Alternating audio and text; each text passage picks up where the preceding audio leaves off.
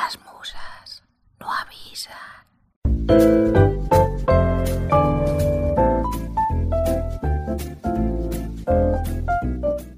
Hoy os invito a que nos ocupemos de algunos asesinatos. Eso sí, solo asesinatos en el edificio.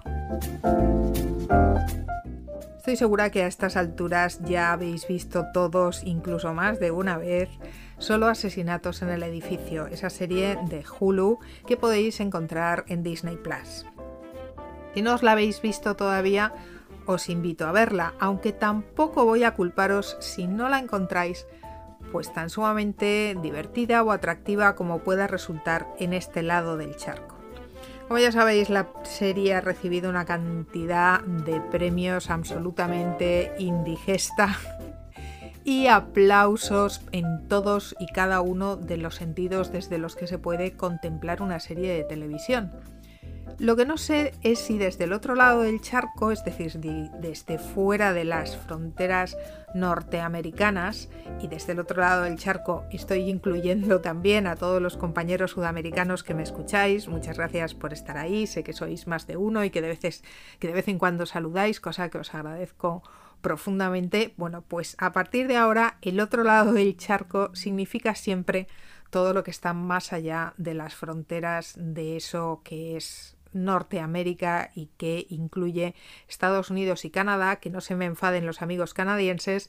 Yo vivo aquí hace ya más de cinco años, sé perfectamente que Canadá y Estados Unidos no es lo mismo, pero evidentemente tienen mucho más en común de lo que puedan tener eh, Canadá y Estados Unidos con cualquier sociedad sudamericana o cualquier sociedad europea.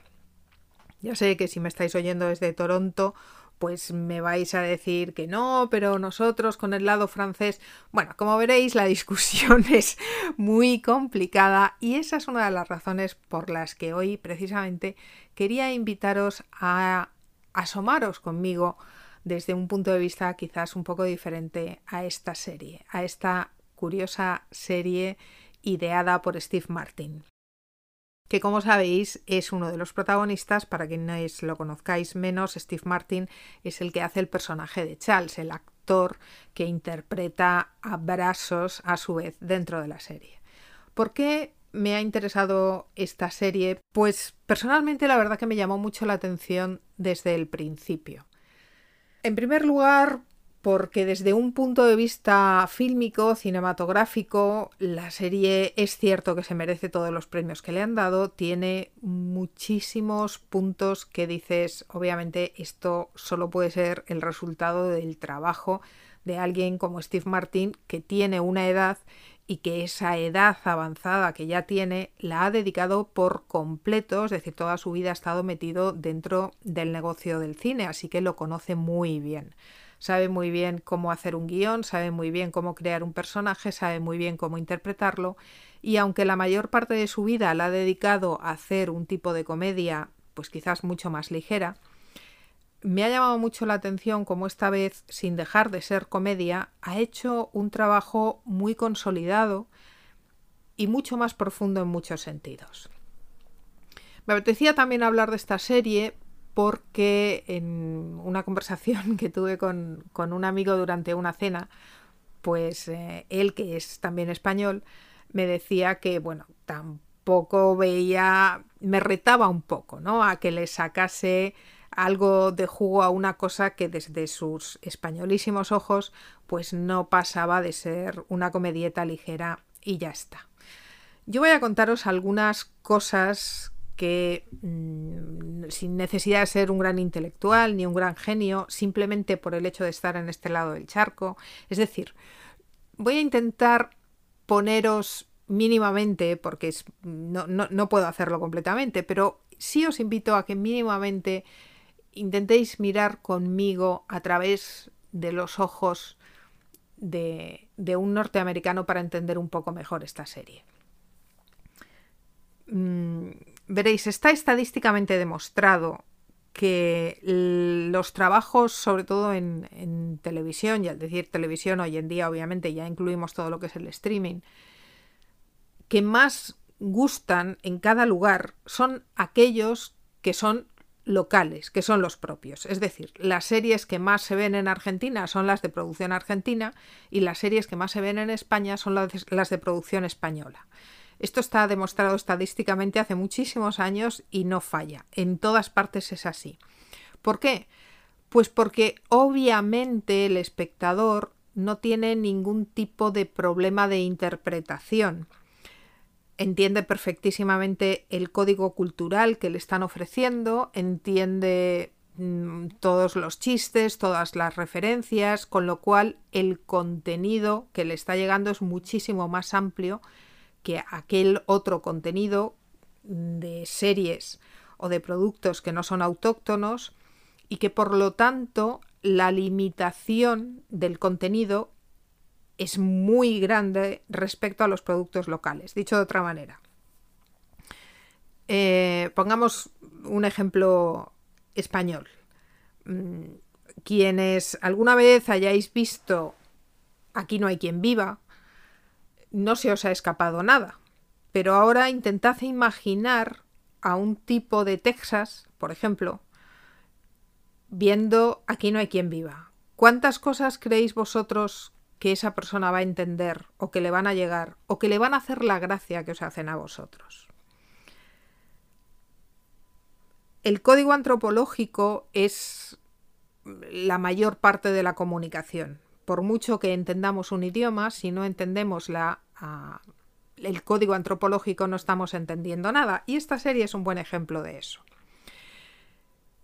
¿Qué ocurre? Que cuando vemos las series, obviamente las vemos dobladas, con lo cual el lenguaje deja de ser un problema, porque literariamente hablando estamos entendiendo lo que se nos está diciendo, pero estamos perdiendo todo el código antropológico porque no nos es común, porque nuestro código es otro, porque estamos ubicados en otro lugar.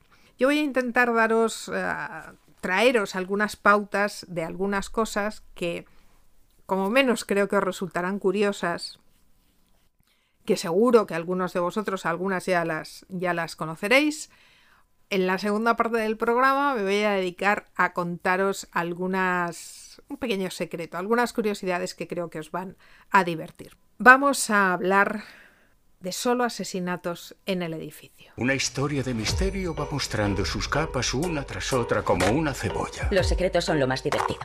La serie es un homenaje clarísimo hacia, en especial, el trabajo de Woody Allen.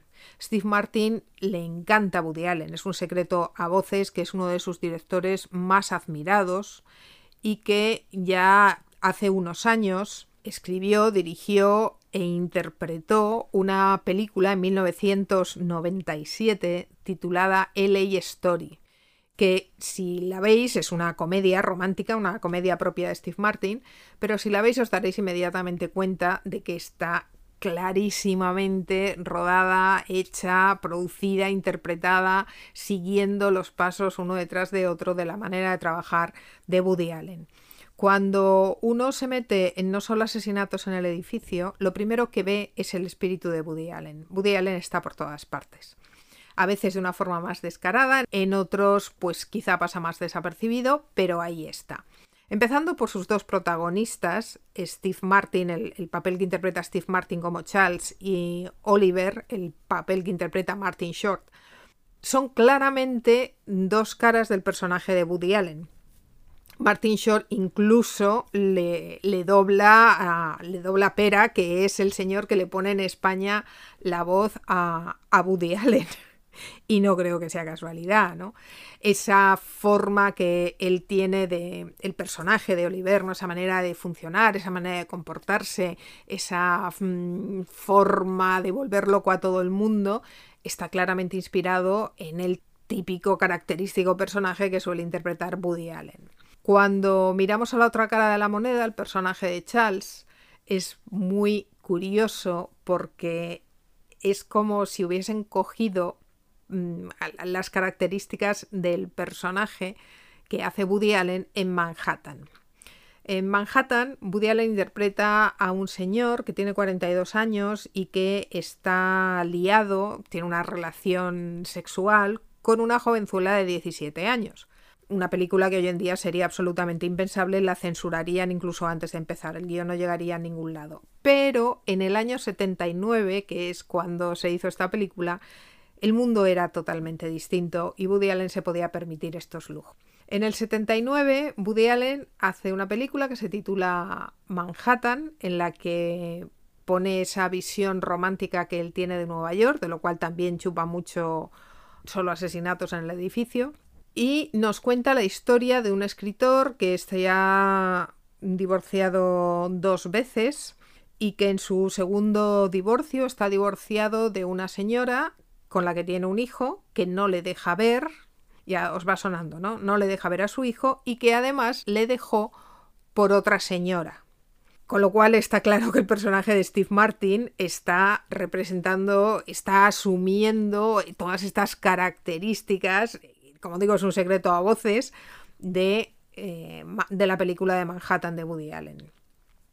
La relación del personaje de Manhattan con una jovencita de, de 17 años pues se ha visto muy dulcificada en no solo asesinatos en el edificio y hemos puesto a una jovencita que tiene 28 años, con lo cual no nos vamos a meter en problemas legales y además obviamente hemos dado del medio nada que tenga que ver con ningún tipo de relación sexual ni siquiera amorosa.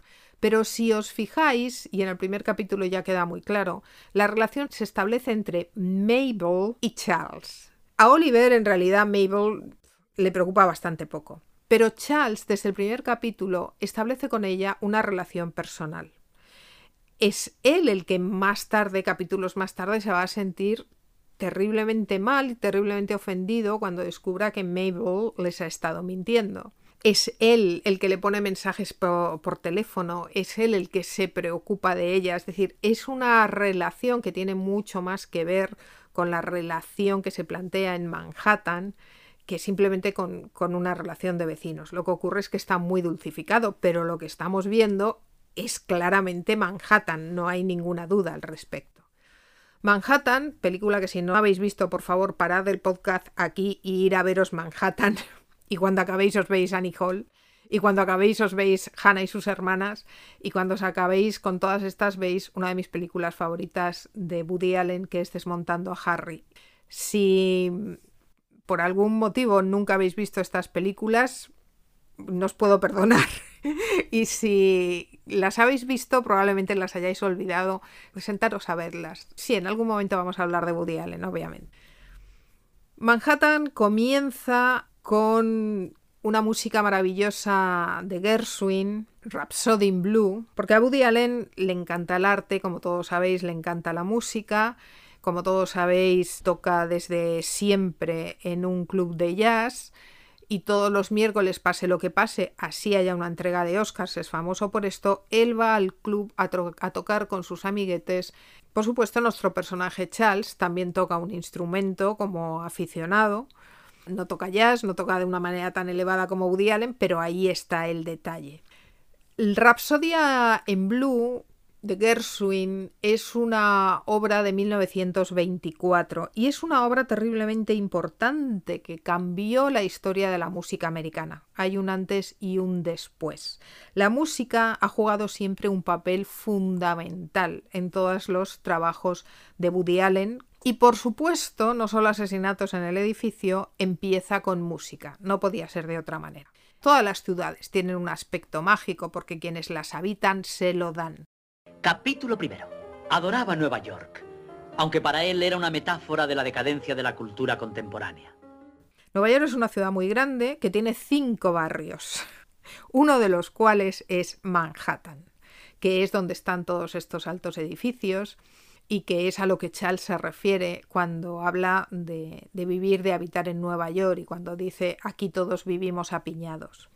Todas estas series como Friends, como tantas y tantas otras que vemos donde la gente vive en edificios, están ubicadas en Manhattan, que tiene una manera de vivir muy diferente de cómo se vive en el resto de Estados Unidos.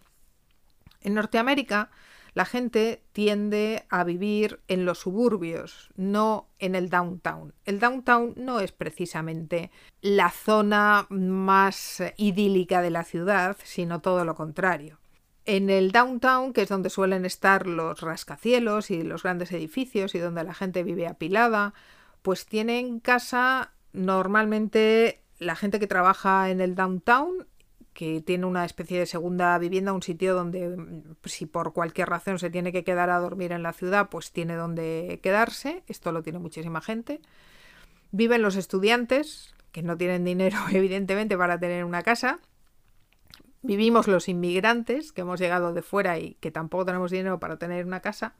Pero la aspiración de cualquiera en Norteamérica es que a partir de cierta edad, es decir, especialmente a partir del momento en el que forman una familia, que no tiene por qué ser necesariamente cuando se casan, eso sería lo ideal, pero sí a partir del momento en que ya tienen un hijo, la idea es tener una casa. Una casa como esas que veis en las películas de Steven Spielberg. Es decir, una casa con su jardín, una casa entera, familiar, toda para mí. Y eso es lo normal.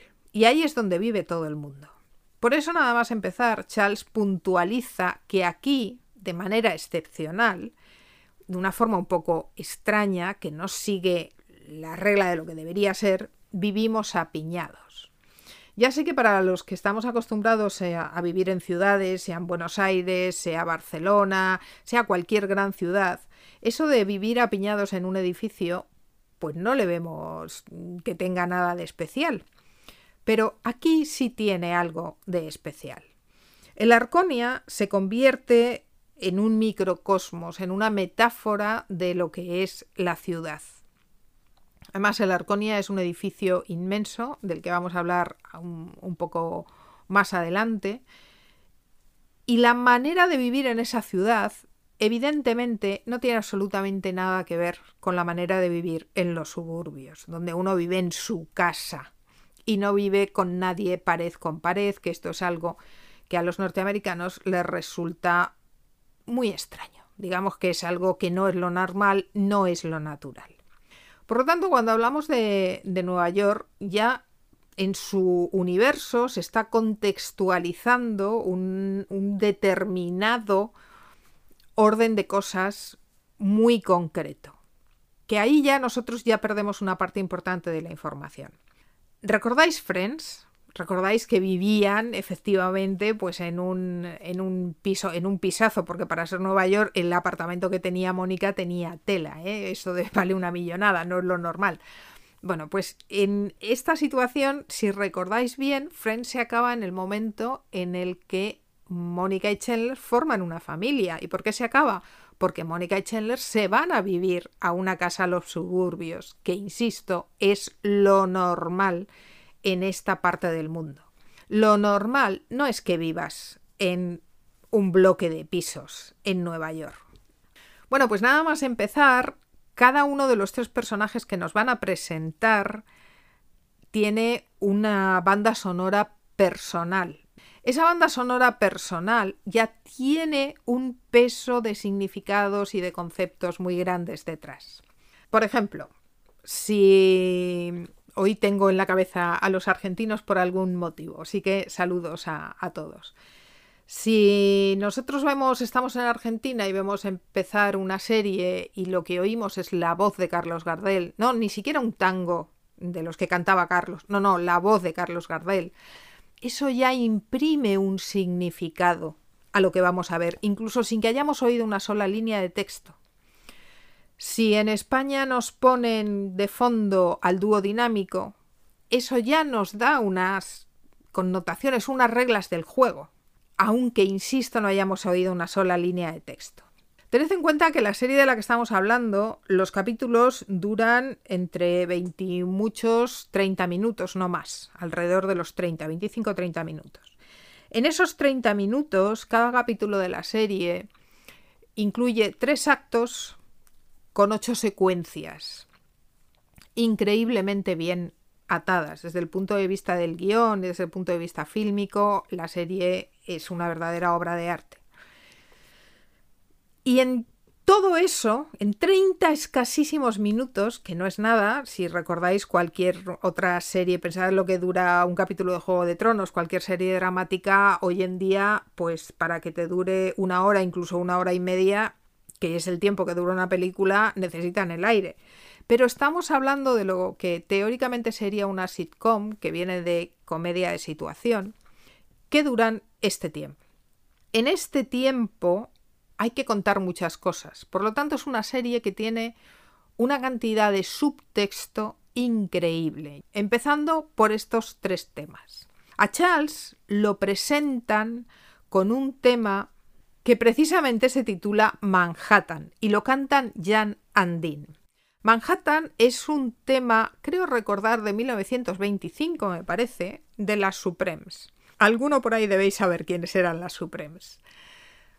Y Manhattan es un tema que cuenta la historia de una parejita recién casada, enamorada, que se quiere ir de viaje de novios, pero no tiene un duro para irse de viaje de novios. Y entonces deciden hacer su viaje de novios en Nueva York. Hacen un pequeño tour por Nueva York y la canción te va diciendo, bueno, nosotros tenemos Manhattan, tenemos Coney Island y, y somos felices con esto, ¿no? y va describiendo un poco lo, que hay por aquí y por allá. Este tema se hizo famosísimo y fijaros, desde 1925 estamos en el 2022, el tema está a punto de cumplir 100 años y sigue sonando. Se convirtió en una especie de himno a Nueva York. Jan Andin, que no sé si atreverme a decir que serían el dúo dinámico norteamericano, es mucho decir, pero para que os hagáis un poco una idea, eran un par de jovenzuelos que en los años 60 recuperaron este tema, que lo han versionado hasta el aburrimiento, este tema de Manhattan. Muchísimos, muchísimos cantantes lo han versionado. Y Jan Andin era una pareja de jovenzuelos que fueron los primeros que empezaron a darle forma a eso que más tarde se llamaría el sonido California. El sonido California si no suena de nada, seguro que algo sí os suena si yo digo Beach Boys.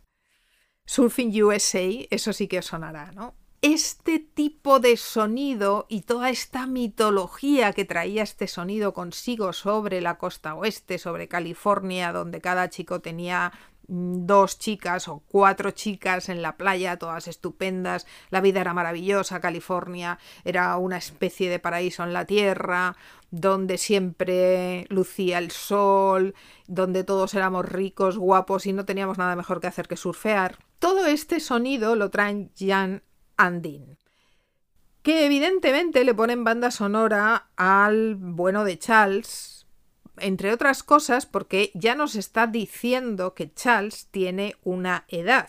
No hace falta estudiar, se ve que este señor ya no tiene 20 años y nos está enmarcando el mundo al que realmente Charles pertenece, dónde está su nostalgia, dónde está su corazón, eso luego lo vamos a ver más adelante. En la segunda temporada veréis que hay un capítulo en el que él canta con su hija una canción, una cosa espantosa, pero que hace referencia a toda esta época. Nos está enmarcando al personaje y nos está diciendo que estamos ante un personaje que tiene una visión completamente idílica de la ciudad de Nueva York, en la que en este mismo capítulo vamos a, describir, vamos a descubrir que lleva 28 años viviendo, que es decir, que conoce su ciudad, pero le sigue pareciendo un lugar maravilloso como se lo parece a Woody Allen como el Manhattan que vemos en la película Manhattan de Woody Allen, en la que otra de las cosas que nos vamos a encontrar es una maravillosa fotografía. Manhattan de Woody Allen es la primera película que Woody Allen rueda en blanco y negro y tiene una fotografía absolutamente maravillosa. Eso también pasa en esta serie. Si os fijáis, la iluminación y el tratamiento estético de la serie es impresionante, sobre todo teniendo en cuenta que se trata de una comedia de situación y de capítulos que van a durar 30 minutos, pero está tratada, tiene tratamiento cinematográfico, la manera en que está iluminada, la dirección de arte, cada detalle cuenta. Y todo eso nos vuelve a llevar una vez más a Woody Allen y a ese Manhattan que empieza con ese escritor que está intentando poner un, prólogo a esa ciudad y que la va describiendo y que él mismo en su diálogo se va dando cuenta de cuánto hay de ficticio y, y de cómo pues Nueva York puede ser una cosa muy diferente de la que él nos está pretendiendo vender. Todo eso está ahí y aún no hemos empezado a ver lo que dice el personaje. Vamos a meternos en, en lo que dice este personaje, vamos a descubrir una cosa que también nos devuelve otra vez a Woody Allen, porque Woody Allen es muy crítico, tanto con Nueva York como con la forma de vivir en Nueva York, como con la forma, la, la manera de vivir estadounidense. Él es muy crítico con su tiempo, obviamente, porque es lo único que puede ser, no puede ser crítico con el futuro, tiene que serlo con sus contemporáneos, ¿no? Y hace muchísimas reflexiones de la sociedad que le ha tocado vivir. Bueno, es lo primero que vamos a encontrar en esta serie, una vez más. Charles es un señor que nos va a empezar hablando de lo que va todo esto, que es el true crime, ¿no? El, es que traducir esto el crimen verdadero es, suena tan mal en español. Bueno, eh, la cuestión es que él de lo que nos empieza a hablar es de todas estas series, mm, series de televisión, podcasts, emisoras de radio, revistas, libros, porque en Estados Unidos los hay por cientos de miles, que están dedicados a lo que es en sí mismo un género a fecha de hoy, que es la investigación con más o menos comillas es decir, que a veces es una investigación real, a veces es una cosa así, pues bueno, más tipo Iker Jiménez, ¿no? Que sería, Iker Jiménez sería lo más parecido al true crime que tenemos en España. No siempre, porque no es lo único que hace, pero sabéis que en algunos momentos, en algunos apartados, los dedica a hablar o a investigar, siempre con muchas comillas, a crímenes reales que han sucedido. Bueno, pues esto es esto en Estados Unidos es locura lo que tienen, es una verdadera pasión. Y hay una cantidad de series de televisión, de películas, de libros, de revistas, de podcasts, no os lo podéis llegar a imaginar. Es una cosa desbordante. Es decir, no, no estamos hablando de thrillers en sí mismos, estamos hablando de un subgénero que pesa tantísimo, tantísimo, que de verdad, es una locura la pasión que tienen por esto. Él empieza directamente hablándonos de lo que todo aficionado a este género sabe perfectamente y es que los crímenes suceden en los boondocks. Uno de los primeros problemas que uno se encuentra, yo me he molestado en ver la serie en español, y claro, es muy difícil doblar según qué cosas. Yo esto lo entiendo, es muy difícil. Es muy difícil tanto porque hay cosas que no tienen traducción literal, como porque hay cosas que dependen del código, de este código antropológico, de este conocer el lugar en el que estás, que si no perteneces al lugar simplemente no se pueden traducir. Entonces, en español dice algo así como los lugares retirados. En inglés habla de los boondocks. ¿Y qué son los boondocks? Estados Unidos y Canadá, aquí también tenemos mucho boondocks, son países muy grandes en extensión, inmensos. Y aparte de que en las ciudades están los suburbios, donde la gente vive en estas casas maravillosas, más allá de eso, tú puedes irte más allá y plantar tu casa donde quieras, en medio de un bosque, en medio de un sitio donde no, no hay nadie. No sé cómo deciros, a mí me hace pensar en Stranger Things, hay muchas casas que las veis y que están solas, que están aisladas. Bueno, es ahí donde pasan los crímenes. ¿Por qué? Pues porque no tienes vecinos, porque nadie te ve, nadie te mira. Y bueno, con suerte puedes usar un teléfono, pero es muy fácil que el asesino te lo quite. Así que es ahí donde el asesino se va a ubicar y es ahí donde el asesino va a ir a buscar sus víctimas y es ahí donde el asesino probablemente tiene una casita estupenda en la que va enterrando los cadáveres y luego vemos estos asesinos en serie que tienen 300 cadáveres enterrados en el jardín de su casa. Estos son los Boondocks. En Nueva York, y Charles nos lo dice, siempre hay alguien que te mira, porque la sensación de una gran ciudad en la que siempre estás rodeado de gente no es una cosa tan común aquí. Es una cosa mucho más común para nosotros de lo que pueda serlo aquí la lectura ya es totalmente diferente. Y antes de acabar estas escasas líneas de diálogo con las que nos están presentando al personaje, él mismo va a decir, y además los neoyorquinos tenemos una curiosa manera de relacionarnos, y es de una forma directa. Después veremos que la señora con la que se cruza es una de sus vecinas, es decir, que ya nos está diciendo el entorno. Nos está hablando de un lugar en el que viven millones de personas apiñadas unas encima de otras, pero que en realidad no tienen contacto los unos con los otros. No hay una verdadera relación personal. Sí, él vive en un lugar donde mira por la ventana, ve como en la ventana indiscreta, porque la, serie está llena de referencias a montones de, de, películas y cuestiones musicales, en fin, como os digo, sería muy largo. Pero él ve en este ejercicio de ventana indiscreta, ve a los otros vecinos, pero esos vecinos no son personas con las que él tenga un contacto real. De hecho, es lo que vamos a ver en la serie, porque este sentido, esta cuestión de la soledad, esta crítica incluso a la manera de relacionarse, esta diferencia entre ocupar un mismo espacio y tener una relación personal, pues ya sabemos todos que no es lo mismo. Se puede estar rodeado de mucha gente y estar muy solo. Y eso es un poco una de las cosas que viene metida ahí en el subtexto y no tan subtexto, porque los personajes hablan de esto alto y claro, y esto es una parte muy importante de la serie, esta cuestión de la soledad y esta cuestión de cómo nos relacionamos o no nos relacionamos como seres humanos. Y nada más empezar, ya en las primeras líneas de diálogo, el personaje de Charles nos lo dice. Los neoyorquinos tenemos una curiosa forma de relacionarnos. ¿no? De Charles vamos a pasar a Mabel. Mabel es un poco la Annie Hall de la serie.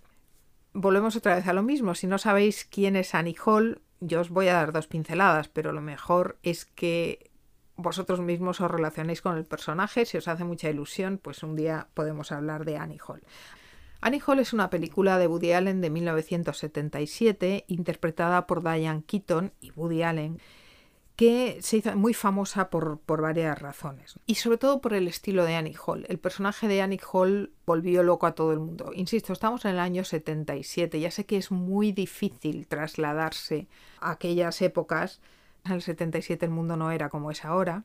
Y Annie Hall tuvo la desfachatez, sobre todo inspirada por la propia Diane Quito, que tuvo mucho que ver en, en cómo vestir en el estilo que caracterizaba al personaje de Annie Hall pues Annie Hall se vestía no exactamente de hombre, pero sí de hombre. Se puso un chaleco de hombre, por supuesto sin chaqueta, llevaba corbata, tenía un estilo muy muy característico. Si no la habéis visto nunca, buscad imágenes, sobre todo ver la película y os daréis cuenta enseguida. Annie Hall es una tía muy segura de sí misma y esa seguridad que tiene esa independencia, esa capacidad para ser ella misma a costa de todo, es lo que enamora al personaje de Woody Allen y al mismo tiempo también es lo que un poco lo, lo arruina porque él evidentemente no es como ella, ¿no? Bueno, pues ese es el personaje que nos vamos a encontrar en Mabel. Mabel es una chica muy jovencita, pero bueno, ya no tan jovencita, pero muy segura de sí misma y su manera de vestir, ese estilo que se va a poner tan de moda, obviamente nos recuerda a esa personalidad de Annie Hall. Por supuesto, empieza con una canción de Dua de Lipa que se titula Don't Start Now. Si no conocéis de nada a Dua de Lipa, pues es una de las super cantantes de moda ahora mismo, especialmente entre teenagers y gente joven, que ella misma ya encarna este personaje de la mujer joven, moderna, segura de sí misma. Y esta canción nos viene a decir un poco, mira, o sea, lo hemos dejado y si no te gusta verme bailar con otro y si no te gusta creer que no hay nada que me pueda parar y que voy a hacer lo que me dé la gana, pues sencillamente no vengas, ¿eh? no te presentes donde yo estoy, don't show up no vengas a verlo porque yo voy a seguir viviendo mi vida. Y esta es la canción con la que se nos presenta a Mabel. En Manhattan, la actriz que interpreta a Tracy, la adolescente de 17 años de la que se enamora el personaje de Woody Allen, se llama Mariel. Mariel, Mabel, hay un pequeño guiño curioso. Mabel, que se nos presenta andando por la calle con un paso muy segura de sí misma, lo primero que hace es cruzarse con un tipo que le lanza un piropo. La traducción también cambia el sentido. Yo lo que he visto en español no me ha reportado la información de lo que he visto en inglés. Si habláis inglés y tenéis oportunidad, aunque no tengáis tan asumido el código americano como lo pueda tener yo, vedla en inglés porque cambian muchas cosas. Where you going so tough? le pregunta el tipo de la frutería. Es decir, ¿dónde vas tan segura de ti misma? ¿no? ¿Dónde vas con tanto pisando tan fuerte? Vas arrasando la, la calle. Y ella en su monólogo interior nos habla de su percepción de Nueva York, porque es lo que haría Woody es lo que hacen todas sus películas. Entonces, en esa percepción ya te dice que Nueva York puede ser demasiado. Ella también insiste en que aquí todos los ojos están encima de ti todo el tiempo. Y eh, nos habla de la inseguridad, nos ofrece el lado uno de los lados oscuros de Nueva York, que es la inseguridad, especialmente si eres una mujer, y habla de cuántas mujeres son atacadas al cabo del año. Y nos dice, no lo traducen así, pues porque no hay, no, no tendría sentido en español, pero nos dice que al final te tienes que dedicar a verte un montón de capítulos de Dayline para no acabar protagonizando Dayline. En español dice simplemente que para no acabar protagonizando una serie de crímenes tienes que verte muchas series de crímenes. Dayline es, uno de, es una de las series del género del true crime más famosas de Estados Unidos. Lleva mm, eh, funcionando, creo recordar que desde el 95, estamos en el 22, pues fijaros, es sencillamente famosísima. Y hay una cosa, hay una pequeña anécdota que a mí me hizo mucha gracia, porque es una serie de la NBC. Se presenta como una serie de, reportajes que investigan, reabren casos de asesinatos reales. Uno de sus presentadores, uno de los que lleva los shows, se llama Josh Mankiewicz.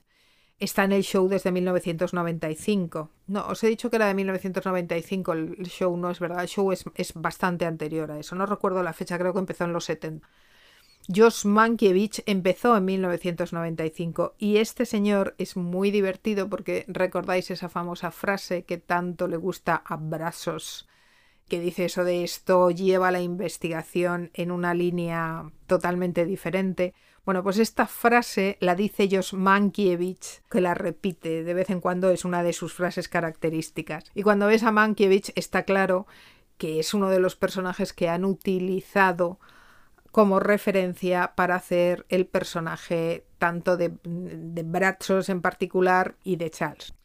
Una de las cosas más interesantes de la serie es que, aparte de hacer esta reflexión sobre la ciudad y sobre cómo nos relacionamos en el mundo moderno, y cuando hablo de cómo nos relacionamos en el mundo moderno, hablo también de toda esta invasión tecnológica, de lo que son los, los videoblogs, de lo que son los podcasts, cómo nos ah, mandamos mensajes. Hay un momento en que mismo Charles reflexiona, eh, ¿qué es mejor? ¿La llamo o le pongo un mensaje? No, llamar es muy agresivo. Hemos llegado a un punto, a un mundo en el que llamar por teléfono es una agresión. Es decir, estamos estableciendo cada vez más unas barreras comunicativas, separándonos cada vez más y gracias o por desgracia a estos nuevos inventos tecnológicos que tenemos, la manera de relacionarnos tiene que ser cada vez más distante. Te mando un mensaje y tú cuando puedas ya me contestarás, ¿no?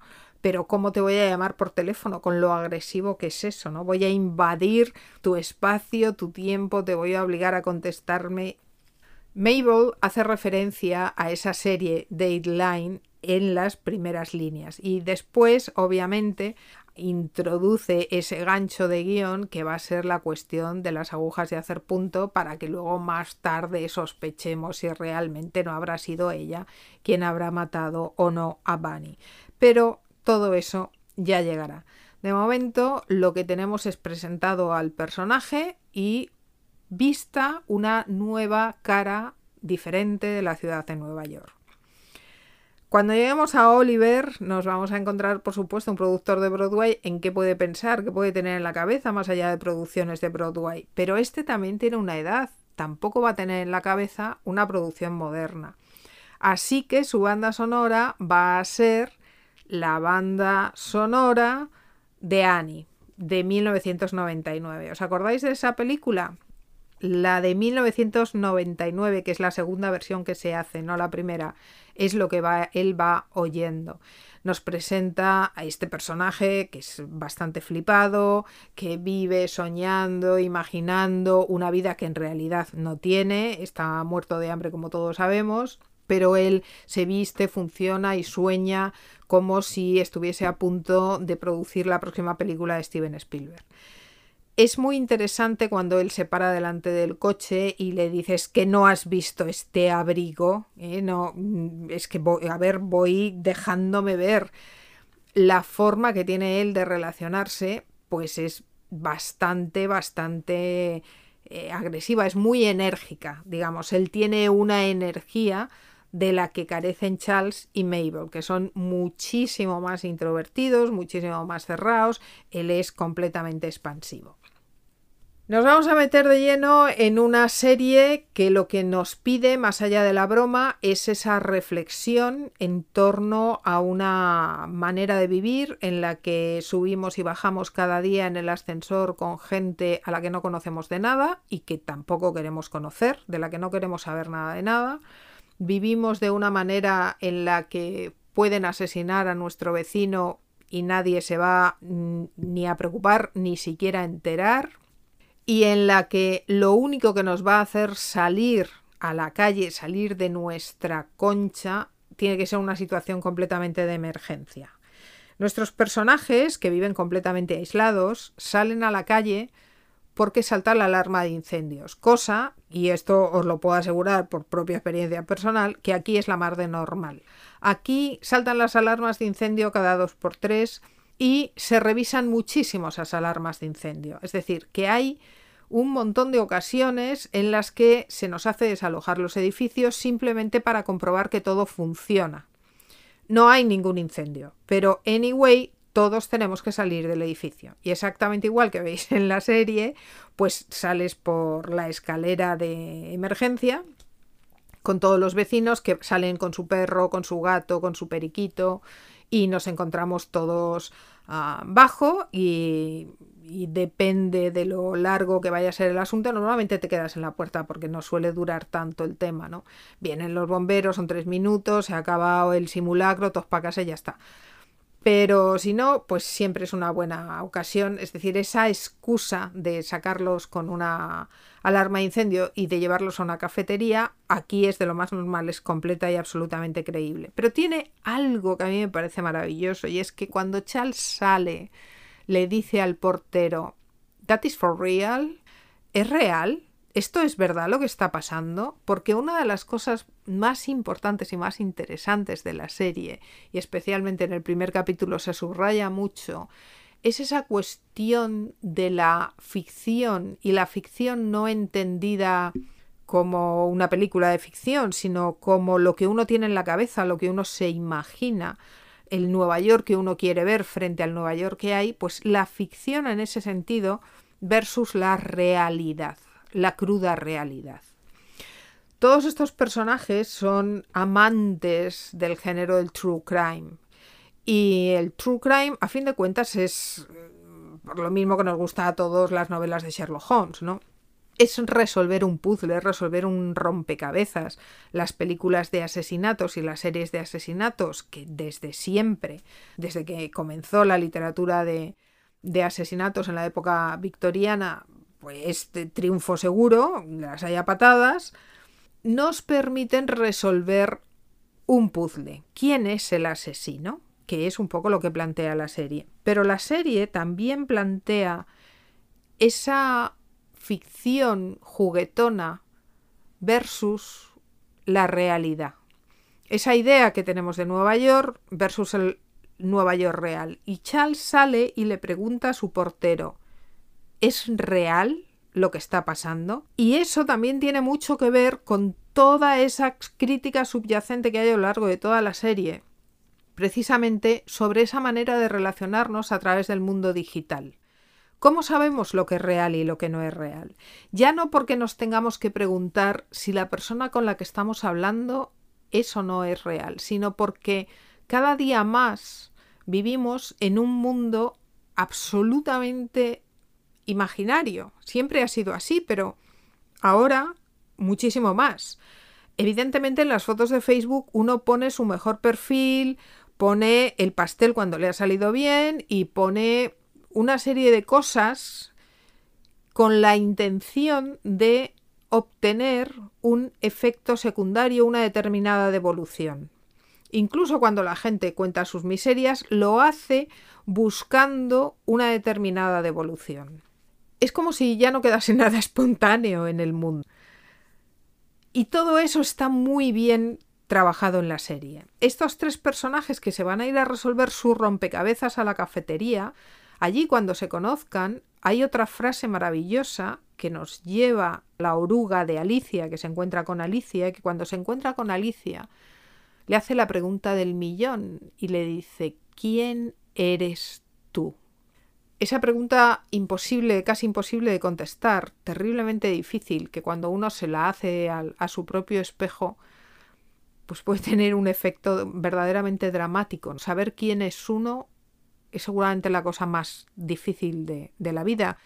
Jorge Luis Borges decía que conocerse a uno mismo es una tarea que lleva toda la vida y un día más por aquello de las condenas.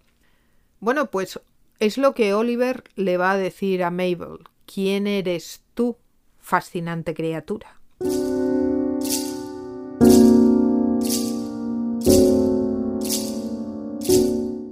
Es una pregunta metafórica que no solo se la hace a Mabel, en realidad nos la hace un poco a todos y cada uno de nosotros. ¿Quién eres tú? Y que nos lleva otra vez a esa reflexión sobre lo que es real y lo que no es real. Ellos cuando salgan de allí van a descubrir que ha habido un verdadero crimen en su propia casa, en ese microuniverso que es el Arconia, que no tiene nada de ficticio.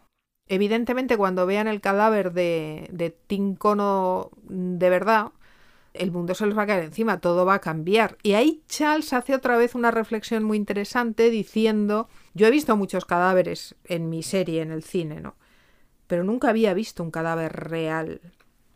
Además, jugamos todo el rato, especialmente con el personaje de Charles, con esa cuestión de que él está siempre rozando la ficción, lo primero, el primer encontronazo que va a haber entre Mabel y Charles es precisamente porque ella le dice, o sea, me ha soltado un discursito sobre tu papá que yo me he creído mientras abría la puerta de Bunny y resulta que es de un guion de tu serie. Pero él le devuelve la pelota diciéndole, ya, ya, pero es que ese guion lo escribí yo y lo que dije es verdad. Es mucho más que una simple comedieta de entretenimiento hay muchas cuestiones por el medio que te están invitando todo el tiempo a reflexionar, especialmente sobre lo que es ya no verdad o mentira, porque ese sería otro discurso, sino más bien lo que es real, si se puede llamar así, y lo que no lo es. Todo en la serie juega todo el tiempo con eso, con lo que parece, con lo que se ve, con lo que no se ve. Fijaros la cantidad de escondrijos que tiene el edificio como si tuviera un subconsciente propio por donde te puedes meter y cómo se comunican, como si fuera su propio subconsciente, cómo se comunican todos los pisos unos con otros sin comunicarse, pero estando comunicados a la vez. Hay un montón de juegos de palabras, lamentablemente muchos de ellos se pierden a través del el doblaje, con lo cual no, no se puede hacer nada. Y luego hay muchísimos juegos de palabras que tienen que ver precisamente con la historia americana. Y que eso si no eres americano y no lo conoces, pues es muy difícil que lo veas. Es como si de repente en una película alguien dice todo el mundo al suelo. Probablemente si no eres español y no tienes cierta edad, es una frase que te puede pasar sin pena ni gloria, completamente desapercibida. Pero si eres español y tienes cierta edad, evidentemente esa frase va a tener un contenido muy especial. Los secretos son lo más divertido. En medio de toda esta gran cantidad de subtextos que se pueden encontrar a lo largo, insisto, de todos los capítulos, hay un capítulo, por ejemplo, mm, voy a decir así tres o cuatro cosas que, que simplemente recuerdo de aquí y de allá. Hay un capítulo que hace referencia al famoso blackout de 1965. ¿Y eso qué es? ¿De qué estás hablando? Apagón. Ha habido unos cuantos apagones a lo largo de la historia de Nueva York, todos muy potentes, que han dejado a millones, a varios millones de personas sin luz. Pero quizá los dos más famosos son los del 65 y los del 77, por muy distintas razones. Primero porque duraron mucho, segundo porque el del 65 todavía es un misterio sin resolver, no fue el primero, hubo otros antes. Es un misterio todavía a fecha de hoy sin resolver, qué pasó en el 65, se vieron muchas luces extrañas, se habló muchísimo de ovnis, pero sucedió algo increíble en la ciudad de Nueva York, la gente salió a la calle y la gente habló, hablaron unos con otros y la gente se relacionó. Y es una especie de, de, sueño dulce, de recuerdo dulce, que Nueva York guarda en un rincón aquel apagón del 65 y que obviamente es a lo que hace referencia el capítulo del apagón, cuando se va la luz y empiezan todos a cantar esa canción de Simon y Garfunkel, Los sonidos del silencio, porque evoca hacer referencia a ese apagón de 1965. Si no eres neoyorquino, obviamente, o al menos estadounidense, esto no te va a decir nada de nada. Pero si lo eres, seguramente vas a ver el capítulo y la escena de una forma mucho más, más cálida, más cercana y te va a llegar mucho más al corazón. En el 77 pasó todo lo contrario, se montaron un montón de riots, bueno, la gente salió a la calle, se robaron tiendas, la sensación de peligro estaba por todos lados, aquello parecía el acabo, se parecía una de estas películas del fin del mundo que tanto les gusta. En otro de los capítulos, por ejemplo, recordaréis un capítulo en el que Oliver recuerda los años 70, su juventud en los años 70, hay una fiesta y les invita a jugar a lo que él hacía en esa época, que era el hijo de Sam, un juego de cartas para resolver un asesinato, pero lo gracioso del asunto es que el hijo de Sam es uno de los asesinos en serie más famosos de la historia de Nueva York. Y, es un asesino real y forma parte de la historia real. Si lo buscáis en internet, pues encontraréis el hijo de Sam y veréis la cantidad de gente que se cargó. Y es de los años 70. Como veis, es una serie hecha por neoyorquinos para neoyorquinos y destinada a neoyorquinos. Se citan muchos detalles en la traducción, veo que muchas veces hay muchas cosas que simplemente se quitan los nombres, como os decía antes del Dayline, se le pone un nombre genérico, pues porque me imagino que quien ha hecho la traducción se ha dado cuenta de que esto no significa nada aquí, no significa nada fuera de Estados Unidos, ¿no? Esto es un nombre de esto fuera, no tiene traducción. Se pone un nombre genérico y punto pelota.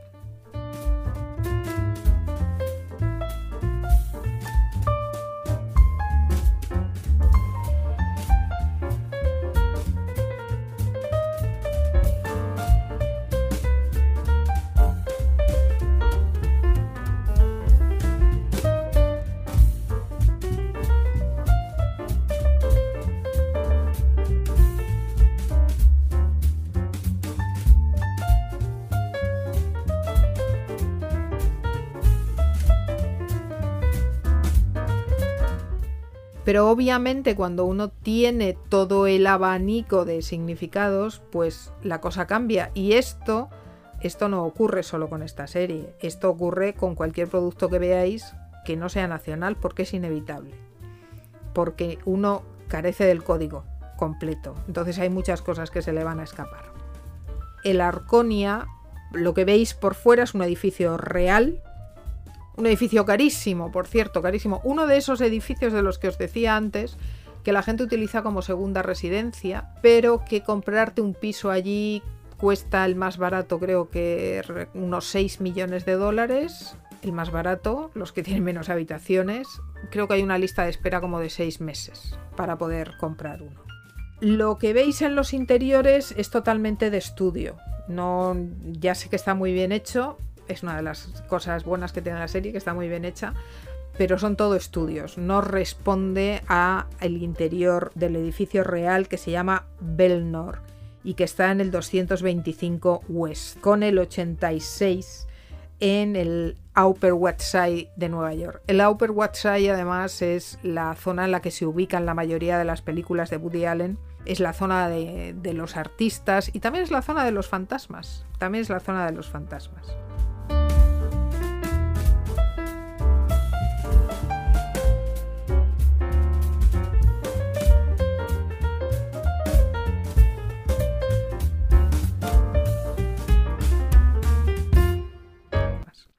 Allí está el Dakota también, que es el que tiene la fama, sobre todo a partir de Rosemary's Baby y a partir de la muerte de John Lennon.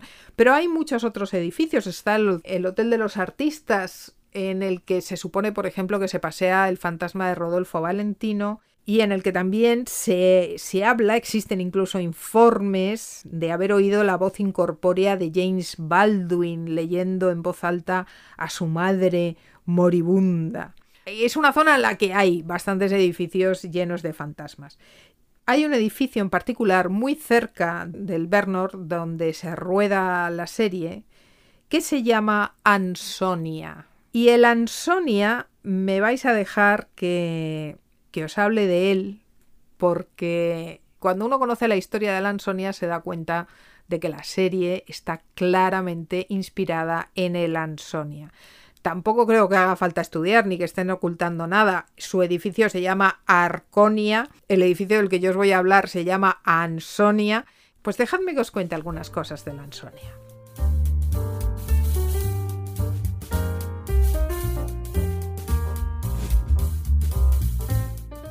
El Arconia aún me necesita. No, tú lo necesitas, pero no podemos permitirnos esperar. El Arconia necesita entrar en el siglo XXI. ¿Qué significa eso? ¿Ser más eficiente? ¿Más moderno? ¿Más rentable? El edificio debe ser conservado.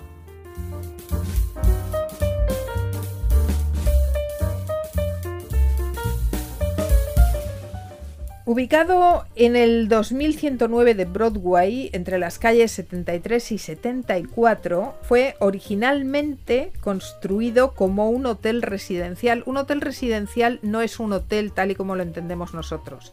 Es una forma de alquiler también propia de Estados Unidos que yo no he visto en otros sitios fuera de aquí, en la que te alquilan el apartamento entero.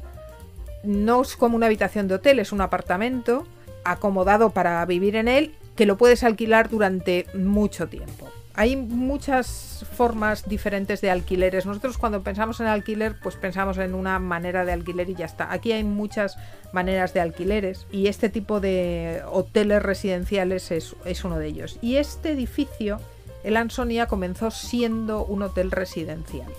Ahora os contaré un poco más. Este edificio fue una idea de William Early Dodge Stokes, que era heredero de una compañía de, cobre muy importante y accionista en el reloj Ansonia Company, de ahí el nombre del edificio, que además era el nombre de su abuelo. En 1897, estamos a finales del siglo XIX, Stokes encargó al arquitecto francés Paul-Émile Dubois el diseño del hotel más grande de todo Manhattan. Cuando digo hotel me refiero, insisto, al edificio de pisos. Algunas de las suites eh, a finales del 19 costaban 14.000 dólares al año, lo que equivaldría a unos 400.000 dólares en, más o menos en nuestras fechas de alquiler.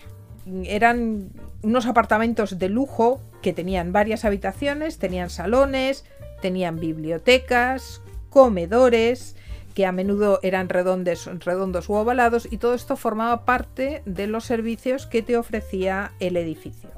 Tenían molduras, los techos eran muy altos, eran muy elegantes, tenían grandes ventanales. Aparte de estos uh, pisos tan grandes, también ofrecían pisos con habitaciones um, más pequeñas.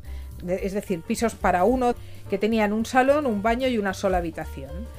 No tenían cocina, pues porque eso ya te lo ofrecía el propio edificio. Tú bajabas a comer al comedor. Esto es lo que tienen los hoteles residenciales. Tú no te tienes que preocupar de cosas como cocinar. Para eso tenían una cocina central y tenían cocinas que servían en cada piso. Tú bajabas a, la parte baja del edificio y había un comedor enorme, una cocina central para todos. Y después en cada planta pues habían cocinas más pequeñas que te servían para que no tuvieras que preocuparte absolutamente de nada que tuviera que ver con la comida. Y también podías pedir que un chef profesional te preparase la comida y te la llevase a tu propio apartamento. Además de la habitual gama de confiterías, restaurantes, etc., tenían un gran salón de baile y además en el Ansonia había baños turcos y una fuente con focas vivas en la entrada. El exterior del edificio se decoró al estilo francés. Se le pusieron torreones en las esquinas. Si podéis buscarlo por internet, buscarlo porque el edificio, solo el edificio ya es digno de, de admiración. Tenía cornisas originales, elaboradas todas en cobre, que fijaros cómo sería que durante la Segunda Guerra Mundial estas cornisas, como eran de cobre, se retiraron para contribuir al esfuerzo de la guerra. Imaginar lo que debía ser aquello. Se construyó, empezó en 1899 y acabaron la construcción en 1904. Estamos en plena Belle Époque. Y fue el primer hotel con aire acondicionado de todo Nueva York. Lo hacían mediante un sistema de tuberías por el que circulaba salmuera convenientemente enfriada. El edificio se diseñó con una estructura de acero, que era completamente insólito para la época en un edificio de Manhattan. El Ansonia, además, cuenta con una impresionante escalera interior abierta que recorre toda la altura del edificio. La escalera de verdad es, es, digna de que la busquéis porque es, es una cosa de locura. O sea, no, no, me extraña que el edificio fuese uno de los lugares favoritos de todos los cazafantasmas y de los mediums de la época. Ya veréis, es súper interesante, pero dejadme que os lo cuente un poco ordenadamente. Los pasillos interiores eran los más amplios de cualquier edificio de toda la ciudad. Y cuando se acabó su construcción, el Ansonia era uno de los edificios de apartamentos más grandes del mundo, directamente. Y por supuesto la más grande de toda la ciudad de Nueva York, como os podréis imaginar. A mediados del siglo XX, los apartamentos grandes se dividieron en pequeños estudios y en unidades de un solo dormitorio, pero eso sí, conservando los detalles originales de decoración. Luego, más tarde, mucho más tarde, hace no mucho tiempo, estos mismos apartamentos hubo gente que se dedicó a comprarlos otra vez, gente con mucho dinero, que empezó a comprar varios para derribar estas paredes y volver a darle a los apartamentos su esplendor original y su tamaño original hoy en día es, un lugar carísimo. Si tenéis millones que no sabéis qué hacer con ellos, ir a Lansonia a compraros una casa y con un poco de suerte os encontraréis con un fantasma. Stokes tenía una visión utópica para Lansonia. Quería que fuese autosuficiente. La ecología en realidad se inventó en el siglo XIX, no es un invento nuevo. Y a principios del siglo XX había mucha gente que tenía esta idea y Stokes la tenía para Lansonia. Tuvo la feliz idea de en lo alto del edificio, en el techo del edificio, establecer una granja. Todo empezó porque un día visitando una granja, su hija pequeña encontró un cerdito que se había quedado huérfano y se quiso llevar el cerdito y su padre pues se llevó el cerdito. Pero lo de tener el cerdito en el apartamento no lo acababa de ver y entonces empezó haciendo, poniendo un, una pequeña instalación para que el cerdito estuviera en el tejado. Pero luego el cerdito estaba solo y les daba pena que estuviese solo y entonces Stokes se fue y comenzó a comprar gansos. Y poco a poco aquello fue creciendo, fue creciendo hasta que al final lo que había era una granja montada pues con montones de gallinas, de gansos, de todo tipo de animales, hasta el punto de que llevaron vacas lecheras. Los huevos que daban las gallinas se les ofrecían de manera gratuita a los residentes del hotel cada mañana. Y por supuesto, la vaca, las leches que daban las vacas también. Y lo que sobraba, imaginaros la que tenía montada, que le sobraba, pues se vendía en, en, los bajos del edificio, se vendía a los transeúntes de manera bastante barata. Resulta que algunos de los residentes comenzaron a quejarse cuando supieron que Stokes estaba pensando en añadir cabras a la granja. Y entonces cogieron y llamaron al Departamento de Salud Pública para que cerraran la granja. Pero Stokes se enteró y ni corto ni perezoso optó por trasladar a todos los animales al sótano y desmontar cualquier rastro de granja en el techo. Cuando el inspector llegó al día siguiente, Stokes le acompañó cortésmente hasta el tejado, que le enseñó, oye, encantado de la vida. Mira qué tejado más bonito tenemos aquí. Según el New York Times del 12 de noviembre de 1907, Russell Raynor, quien dirigió la investigación, escribió, y leo literalmente, Mi inspector informa que el señor Stokes ha sido tergiversado y que no hubo violación del código sanitario. No había animales en el techo de la Ansonia.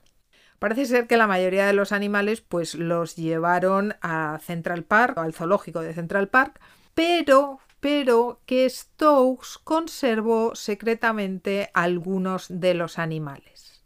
Según el acta de divorcio de Stokes, Stokes se divorció dos veces y en el 1921 la segunda mujer de Stokes decía en el acta de divorcio que Stokes en el 21 todavía conservaba 45 gallinas en su propia cocina.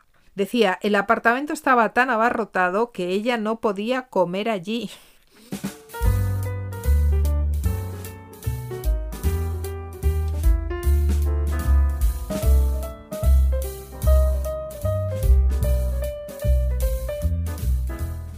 La parte verdaderamente fascinante de la Ansonia se esconde tras la historia de sus muchos escándalos.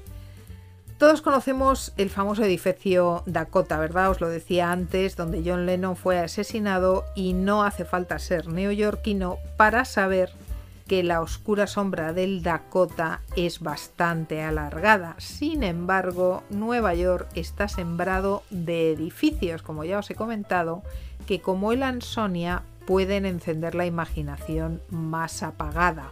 Dejadme que os cuente algunos de sus secretos más oscuros que os permitirán seguir reconociendo la inspiración que este edificio ha supuesto para los creadores de solo asesinatos en el edificio.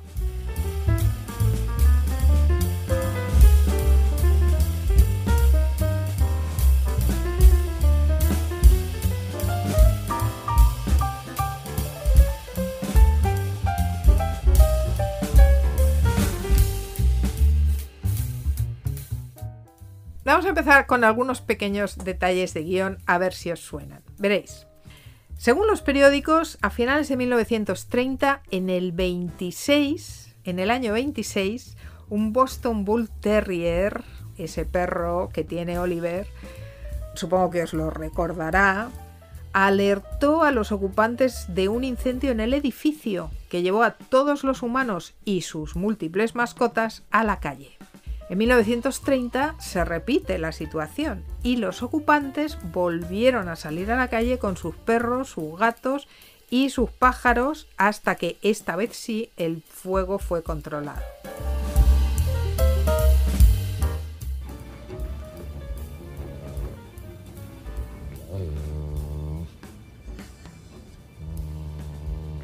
¿Winnie?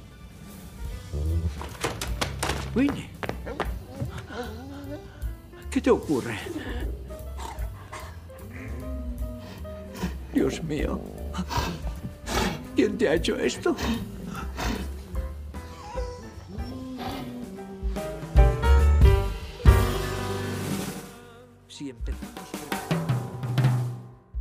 Antes de construir el Ansonia, Stokes vio una foto de Rita Hernández de Alba Acosta, 20 años más joven que él. Unos meses después de conocerla, se casó con ella el 4 de enero de 1895 y tuvieron un único hijo, como en el caso del matrimonio de Oliver.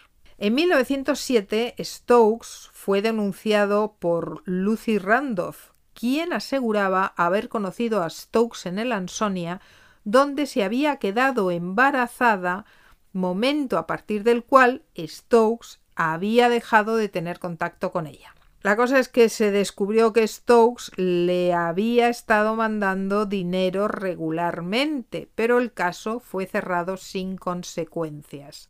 ¿Recordáis ese embarazo que tenemos en el Ansonia que nadie sabe quién es el padre, pero que parece que hay mucha relación con el edificio? pues ya sabéis de dónde viene.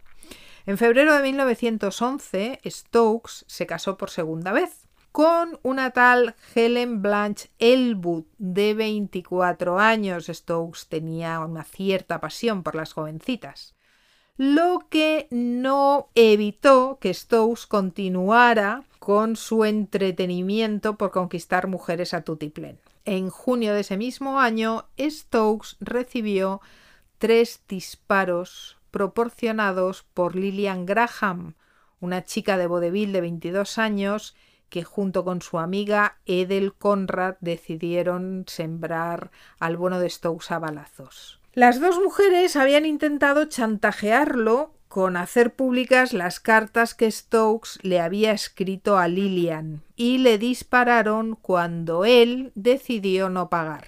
Las mujeres aseguraban que fue él quien le pidió a Lillian que le devolviera las cartas. Y según ellas las atacó, éstas le devolvieron el ataque a golpe de pistola. Mm, la cosa es que pasase lo que pasase, fueron declaradas inocentes. Durante el juicio, la hermana de Lillian aseguró que Stokes había asesinado al mafioso Al Adams. Así que ya tenemos mafiosos, ya tenemos asesinatos, ya tenemos embarazos. Adams era conocido como el rey de la policía, era el sobrenombre que se le daba. Adam se había trasladado a vivir a Lansonia al salir de Sin Sin, el famoso presidio de máxima seguridad situado en el estado de Nueva York. Estoy segura que muchos de vosotros recordaréis Sin Sin y si no hay montones de películas que, de gente tratando de escapar del famoso penal de Sin Sin. Adams vivió en el edificio durante dos años, hasta octubre de 1906, cuando fue encontrado muerto de un disparo. Se declaró oficialmente que se había suicidado por pérdidas financieras y por tener una escasa salud. ¿Os suena de algo? ¿Me suicido? ¿No me suicido? Por cierto, ¿os habéis parado a pensar en el tremendo paralelismo que hay entre los motivos que aduce la policía para el suicidio de Tim Cono y la situación personal en la que se encuentra Oliver. Oliver también está solo, también cree que nadie le quiere, tiene un montón de problemas financieros. Es decir, que en realidad, siguiendo la pauta de Tincono, podría pegarse un tiro en cualquier momento. Bueno, vamos a seguir con los casos de la Ansonia.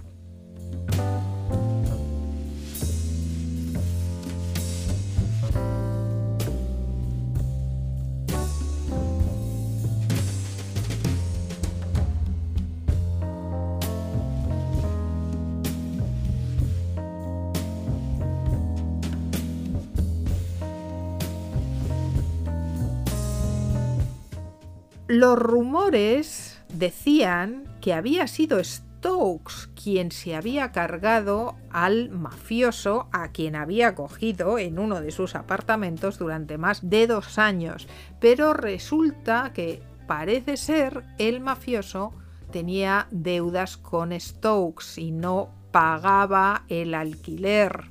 Esto también nos debe de sonar de algo, ¿verdad?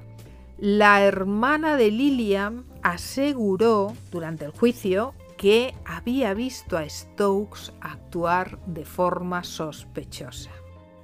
El coronel Julius Harburger de la policía de Nueva York estaba convencido de que Adams había sido asesinado, pero basándose en las evidencias, todo indicaba que había sido un suicidio. ¿Os suena de algo?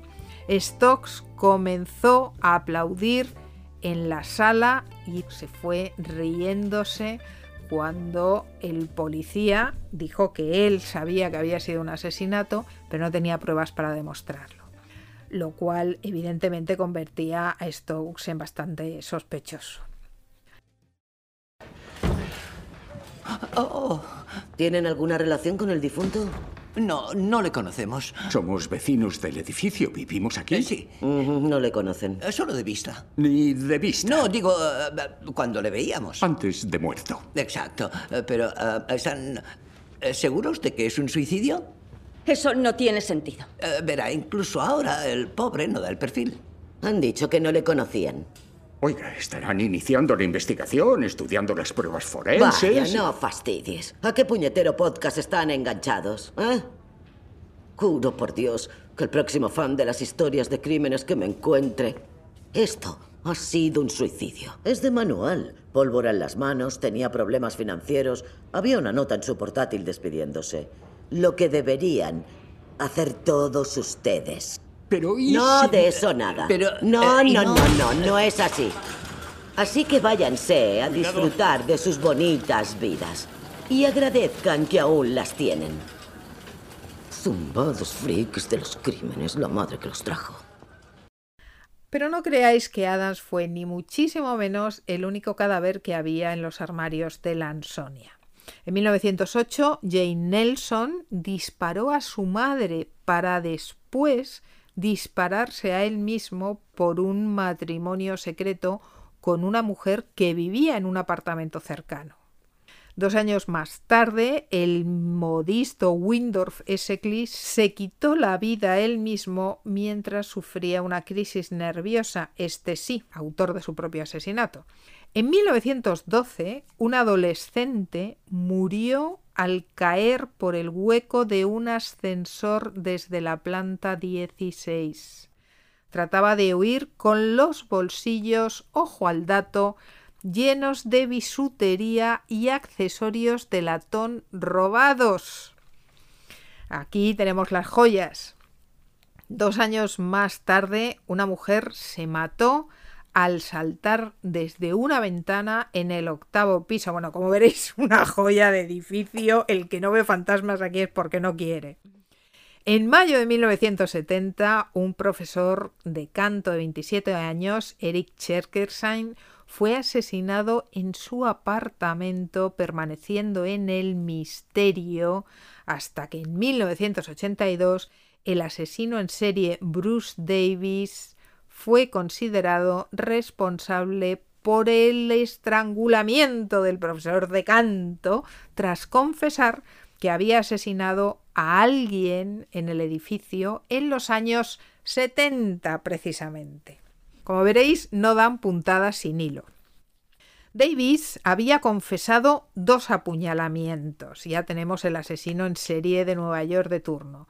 Y aunque en un principio no se lo creyeron, porque la credibilidad de este asesino en serie estaba no, muy clara, un detective de Nueva York aseguró que Davis había proporcionado información que solo el asesino podía conocer. Y así que determinaron que efectivamente este era también autor de este asesinato, además de otros cuantos. Pero, amigos míos, los asesinatos no han sido los únicos protagonistas de la historia de este curioso edificio. El Ansonia era uno de los lugares favoritos de las celebrities del mundo de la música, el espectáculo y el deporte, que dieron todo tipo de escándalos entre sus paredes. Fue en un apartamento de la Ansonia donde se amañó el campeonato de béisbol de 1919, que en su momento fue una cosa muy, muy famosa. Y es que los Chicago White Sox, uno de los mayores escándalos de la historia del béisbol americano, amañaron el campeonato en una de las habitaciones de la Ansonia. La lista de escándalos de la Ansonia es mucho más larga.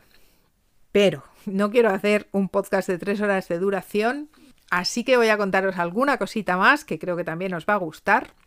Que bueno, si es o no escandalosa, lo dejo a vuestra elección.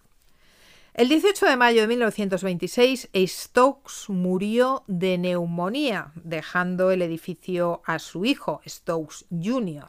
El estado del edificio en el año 45 era muy lamentable y Junior decidió vendérselo a Samuel Broxmeyer, quien entró en bancarrota incapaz de gobernar el Ansonia. ¿Os acordáis de los problemas de cómo Bunny le dice no es tan fácil gobernar un edificio como este? Pues no, no es tan fácil. Broxmeyer acabó en la cárcel. No fue capaz de gestionar el edificio, entró en bancarrota. Bueno, Después de Broxmeyer, el fabricante Jacob Starr compró el Ansonia en los años 50, que estaba en un estado de evidente ruina, se venía literalmente abajo. Y curiosamente fue entonces cuando Starr descubrió que el edificio carecía de cédula de habitabilidad, lo que significaba que el Ansonia era un edificio ilegal y lo había sido siempre. Star tenía unas ideas bastante originales sobre cómo darle nueva vida al edificio y entre el 68 y el 76 se le ocurrió alquilar la piscina de la planta baja a Steve Ostrow, que convirtió, inspirado por los baños turcos que ya os dije que tenía el propio edificio, reconvirtió el lugar bajo el nombre de Baños Continentales en el club gay más influyente del mundo en una época en la que la homosexualidad era un delito en el estado de Nueva York. Los baños continentales fueron tan famosos en la época que todavía resuenan en la cultura pop neoyorquina. Los baños se convirtieron en un referente cultural inexcusable de los años 70 que proporcionaba a los hombres homosexuales un ambiente seguro inigualable. Andy Warhol, Alfred Hitchcock, Mike Jagger o Rudolf Nureyev fueron algunos de los nombres que perfumaron el ambiente cultural del continental. Y no, Alfred Hitchcock no es homosexual ni hay ninguna sospecha al respecto. Pero el ambiente de los baños era tan cultural y estaba tan de moda que por allí pasaba todo el mundo y se tiene constancia de la presencia de todos los que os he dicho, aparte de una larga lista más de gente que tenía que ver con el arte, la música, el cine y el deporte.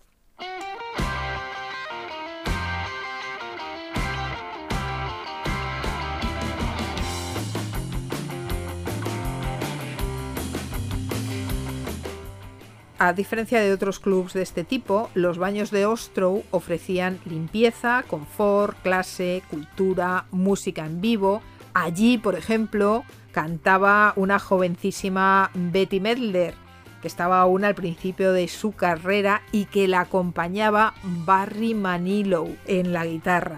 Medler, que la tendréis que conocer, es, eh, es, una actriz de Hollywood, la habéis visto en montones de películas, entre ellas en una película de Woody Allen también muy recomendable, escenas en una galería que hace de la mujer del personaje de Woody Allen.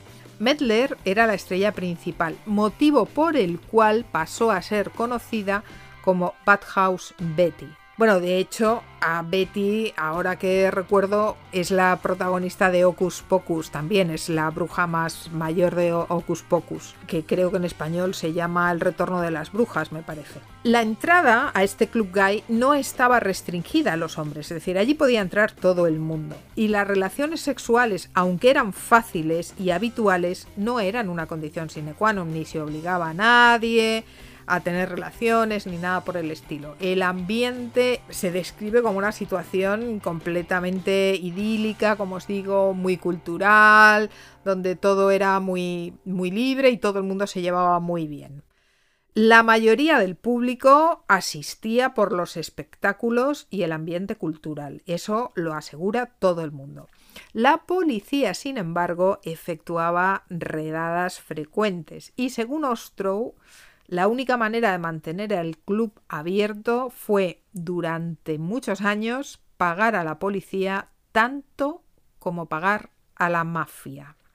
El propio Ostrow cuenta que, y esto os lo leo literalmente, después de que tuvimos los allanamientos recogimos 250.000 firmas y marchamos hacia el ayuntamiento. Había puede que 100 o 200 de nosotros. Con esta marcha cambiamos las leyes para que la homosexualidad en privado entre los que consienten y son adultos no fuera ilegal. Y todo cambió en la ciudad, todo se abrió y nosotros fuimos los que lo hicieron posible. Lo que no consiguió la policía, cerrar las puertas del baño continental, lo consiguió el SIDA. En 1976, cuando el SIDA se convirtió en una pandemia, decidieron que había que cerrar los baños. Y entonces fue cuando Larry Levinson reconvirtió las instalaciones del Club Gay en el Retiro de Platón, uno de los sex clubs más famosos que operó en el Ansonia hasta 1980 cuando el club fue recolocado en una nueva dirección. Es uno, fue uno de esos clubs en los que se va a hacer intercambios de parejas y, bueno, y todo tipo de cuestiones sexuales que no se pueden hacer en otros sitios. En 1980, el alcalde de Nueva York cerró el club, alegando motivos de sanidad pública.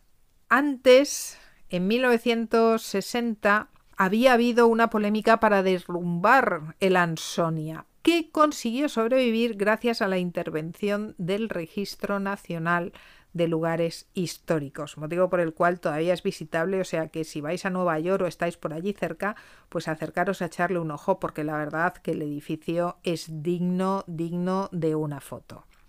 Lillian Serrell fue uno de los peores landlords de Nueva York. Fue famoso por negarse a hacer reparaciones y prohibió a los inquilinos reemplazar cualquier cosa que se le rompiera. Si se rompía una lámpara o un grifo, pues les tenía prohibido repararlos. Todo lo cual derivó en una cosa muy curiosa y fue en la huelga más larga de rentas en la historia de Nueva York que comenzó en 1978 y duró seis años. Durante seis años los inquilinos de la Ansonia se negaron a pagar el alquiler. ¿Os podéis imaginar eso? Pues, pues eso pasó en el Ansonia. En 1992 se convirtió en una comunidad de propietarios con 430 apartamentos.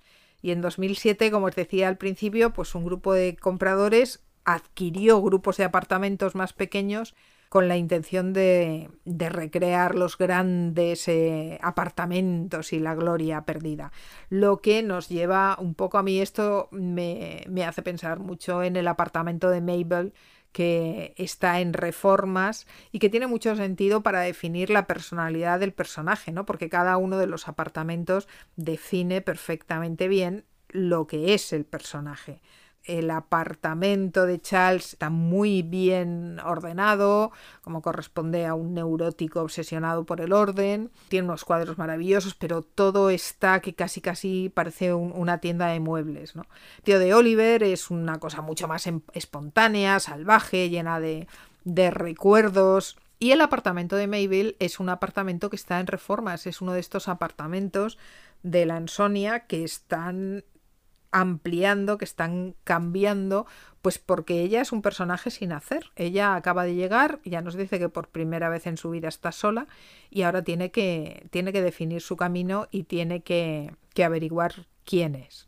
El Ansonia ha tenido, el de verdad, ha tenido muchos residentes célebres, muchos. Esto también nos recuerda algo, ¿no?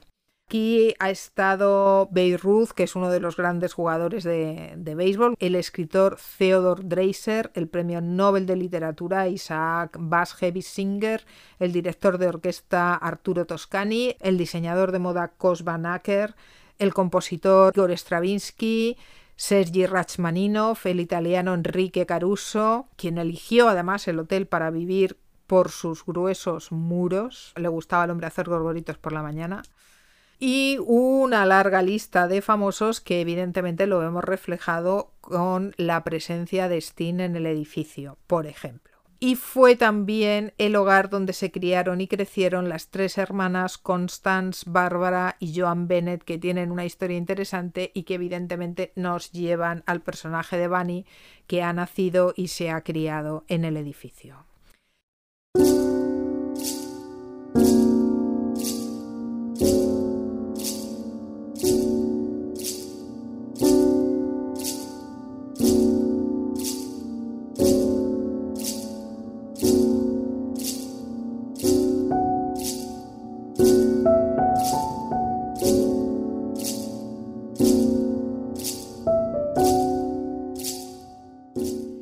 Ansonia es también famoso por sus historias de fantasmas y es famoso por la pasión que los mediums desde sus inicios han sentido por este edificio y cuando veáis las fotos de la escalera lo comprenderéis perfectamente. Durante los años 70, que sabéis que en la serie tienen mucha importancia, mucho peso, además de ser el lugar favorito de los gays, pues psíquicos, espiritistas y mediums lo convirtieron en su sede central. Clifford Bias, que fue un famosísimo psíquico de los años 20, ofrecía sus servicios en la capilla de la Ansonia, situada en el lobby, y fue allí donde comenzó a invocar a los muertos todos los domingos por la tarde. A mí esto de los muertos con horario siempre me ha hecho mucha gracia. Un buen día recibió un mensaje de la cantante Geraldine Farrar el Ansonia ya no es lo que solía ser cuando yo estaba allí, le dijo el espíritu de Farrar al medium. Uno de los fantasmas más populares, y este os va a gustar de la Ansonia, fue un gato. ¿Veis? Todo está atado y bien atado. En 1903, un gato negro llamó a la puerta del apartamento del señor John Edward Smith y el señor y la señora Smith decidieron acoger encantados de la vida a este dulce gatito y se quedaron con él.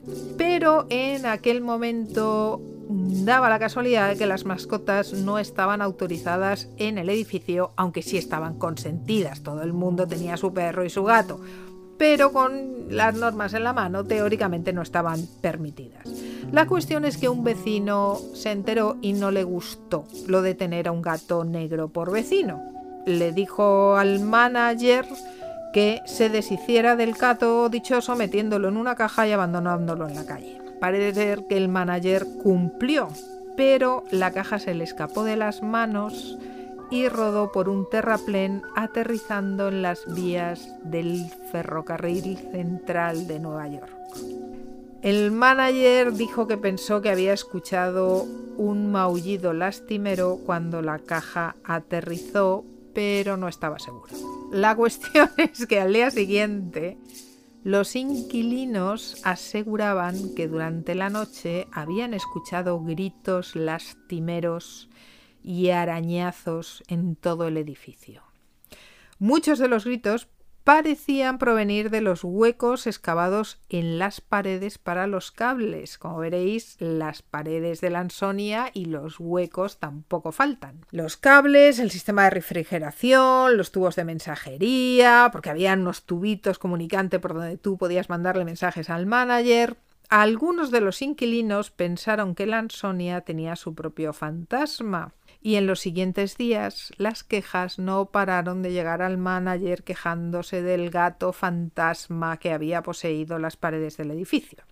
Se organizó una búsqueda compuesta por todos los empleados del turno a la caza del fantasma en cada una de las 17 plantas del edificio, que volvieron con las manos vacías y sin fantasma ni gato. En los días siguientes, las quejas no hicieron más que aumentar.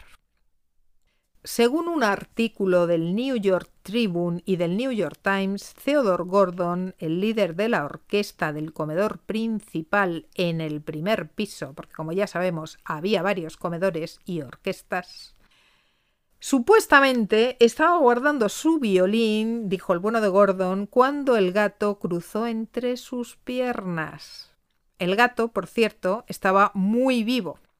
El gato, que por cierto estaba muy vivo y utilizó sus garras para trepar por la espalda de Gordon, que se lanzó corriendo y gritando escaleras abajo. Eso de tener un gato cabreado en la espalda, pues obviamente muy bien no va. Thomas eludió, Thomas era como los vecinos le habían puesto de nombre al fantasma del gato.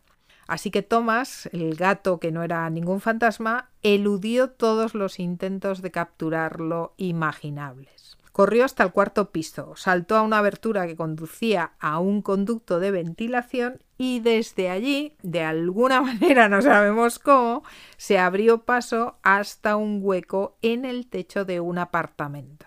Así que, como veréis, todas, toda esta especie de subconsciente que tiene conectado a la Arconia por dentro, pues también está presente en el Asconia. Se llamó a un carpintero para que cortara una sección de dos pies de la preciosísima pared decorada de una habitación que daba a la calle 74. Allí dentro se colocó un tazón de crema, luego se fijó una soga de alambre sobre el cuenco y se esperó a que Tomás tuviera hambre. Lo que efectivamente sucedió, Tomás se dirigió hacia la crema y permitió que los hombres lo agarraran y lo pusieran en una canasta de champán. El pobre gatito fue entregado a la estación de policía de la West 68 Street con una solicitud especial para enviarlo a la Sociedad Protectora de Animales pero la policía se negó a tener un gato negro durante la noche en la estación, por lo que a Thomas se le permitió pasar una última noche en el sótano de la Ansonia. Lamentablemente los días de felicidad de Thomas, nuestro querido gato negro, acabaron en manos de la Sociedad Protectora de Animales, que ya sabéis que de vez en cuando pues hace limpieza de animales que, que nadie quiere. Ahora ya sí estábamos todos seguros de que Thomas había pasado a mejor vida, lo que no evitó que algunos vecinos de Lansonia siguieran sintiendo la presencia del fantasmagórico animal. A veces hay quien me pregunta, sobre todo de, cuando hablo, en, especialmente en los vídeos de estructura de guion y demás, hay quien me pregunta, bueno, ¿y de dónde salen las ideas que tienen los guionistas? Las ideas que tienen los guionistas salen de muchos sitios. Las ideas desde el punto de vista del enfoque emocional obviamente tienen que salir de la propia vida de uno uno amplifica mm, recuerdos que a, lo mejor uno ha tenido una experiencia muy, muy, muy pequeña, pero la empieza a amplificar, amplificar, amplificar, pero una base tienes que tener. Y después, todo lo demás, pues es una cuestión, como veréis, de, de, documentación, de cosas que por un motivo u otro te llaman la atención. El Arconia es uno más de los protagonistas de la serie, el edificio en sí mismo juega un papel absolutamente fundamental y lo forma pues porque es esa metáfora de esas grandes ciudades, en este caso es la metáfora de Nueva York, pero de esas grandes ciudades en las que todos vivimos y sobre todo de una sociedad que vive al filo de la realidad, en el sentido de que nuestra realidad está tan constituida hoy en día por podcasts, videobloggers, youtubers, mensajes y tantas y tantas cosas, videoconferencias que no tienen nada que ver con, con el tocar, con el estar aquí al lado, ¿no? que ciertamente llega un momento en el que uno no sabe. Además de eso, obviamente está ese factor natural cargado de misterio que es la imaginación humana y que muchas veces nos lleva a recrear nuestro propio mundo versus el mundo real.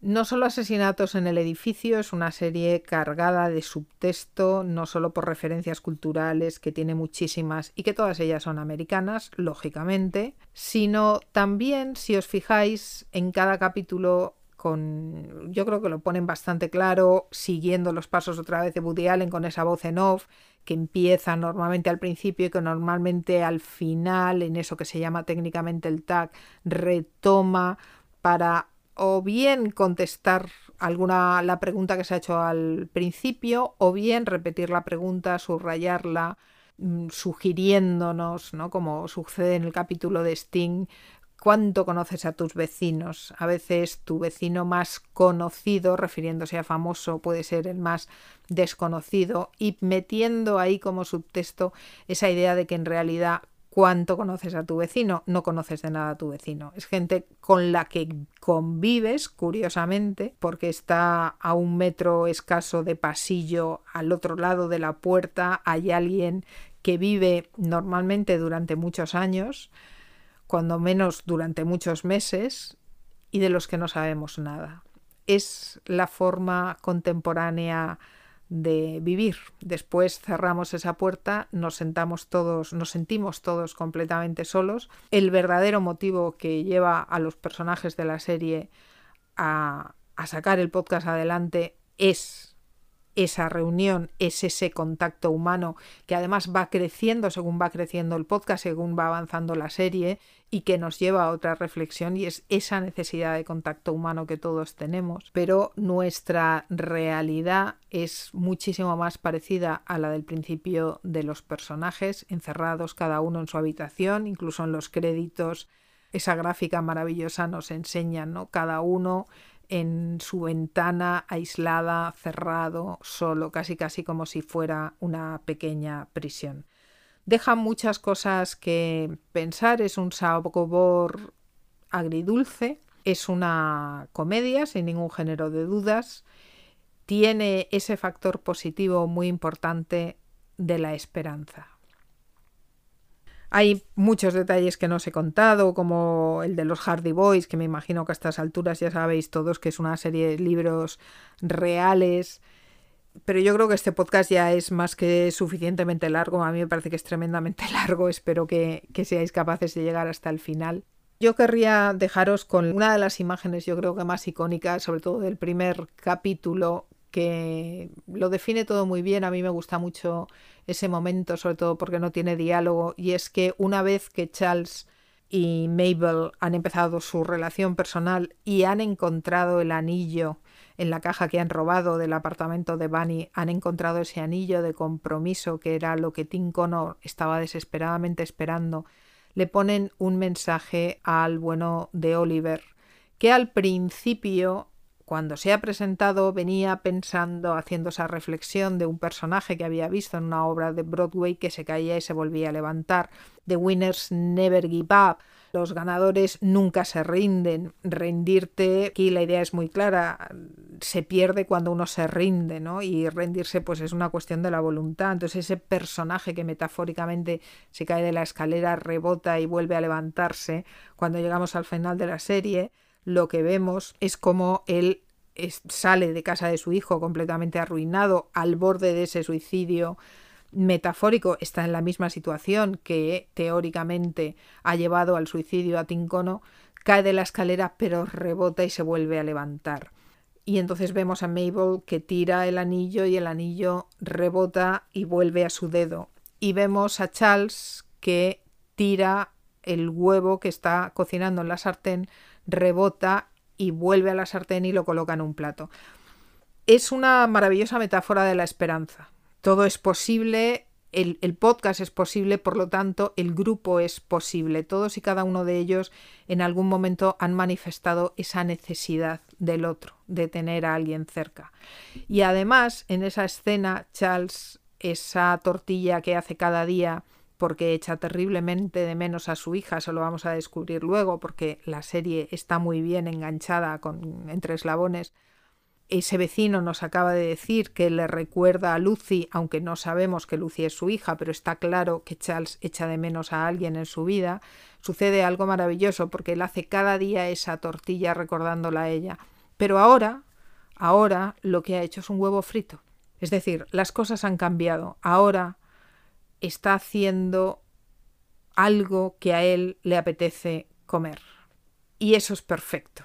Eso significa que entramos en un nuevo mundo, que hay esperanza y que eh, es posible, precisa y curiosamente a través de la muerte y del asesinato, cualquier excusa es buena, encontrar a alguien con quien hacer piña para acabar de una vez con por todas con estas terribles soledades, para que Mabel pueda volver a tener sus Hardy Boys, para que Oliver pueda reunirse, que lo va a hacer a lo largo de la serie con su familia, igual que Charles, pero lo van a hacer sobre todo porque han salido esa alarma de incendios que les ha hecho salir del edificio y que les ha permitido esa, entrar en un lugar común, salir del huevo que es su apartamento, ponerse en una situación común y comenzar a construir algo común. Y como digo, cualquier excusa es buena.